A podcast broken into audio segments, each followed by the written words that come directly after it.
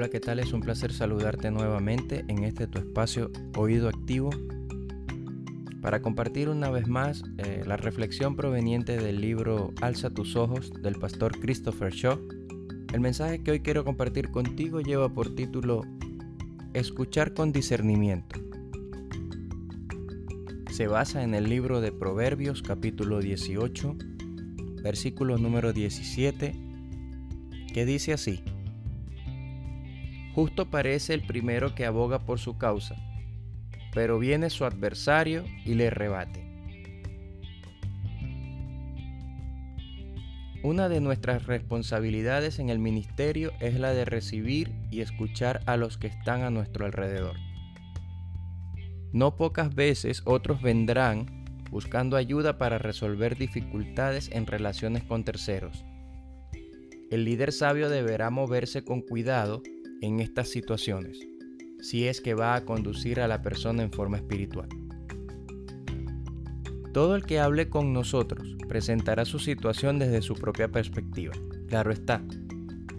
Pero con frecuencia nos encontraremos con personas que poseen una habilidad poco común para elaborar un cuadro donde no queda duda en cuanto a la culpabilidad de la otra persona.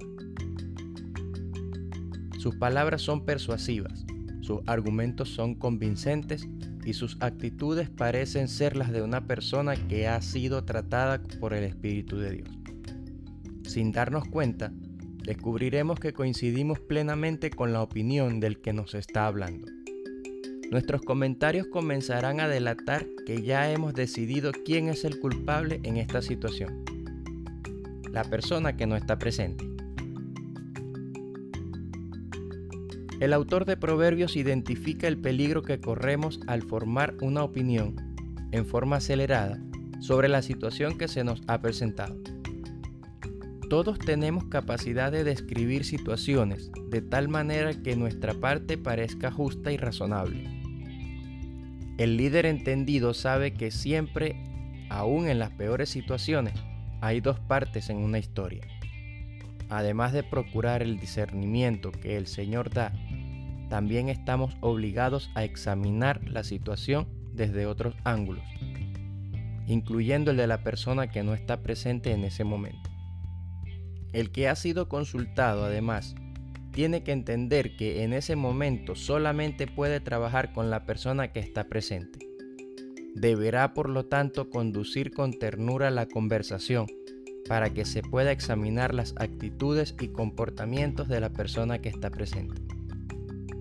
Podemos estar de acuerdo que la persona ausente ha obrado mal, pero en ese momento no tenemos acceso a su vida. Solamente podremos ayudar a la persona que tenemos delante a ordenar su vida según los parámetros eternos de la palabra. Esta es nuestra responsabilidad.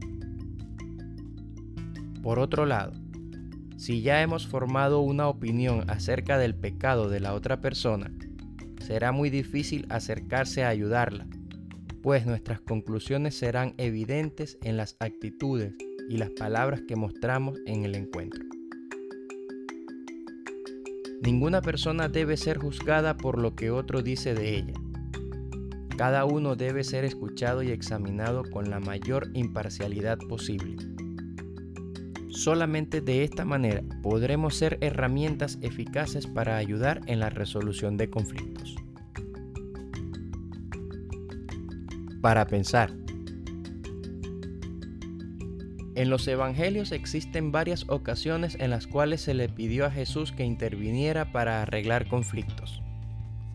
Por ejemplo, Lucas 10:40, Lucas 12:13 y Mateo 20:20. Lea estos pasajes y medite en lo siguiente. ¿Cuál era el reclamo de cada persona? ¿Qué solución ofreció el Mesías? ¿Cómo encuadraba esta situación con lo que pretendían los que hacían el reclamo? ¿Qué lección espiritual ve en esas escenas?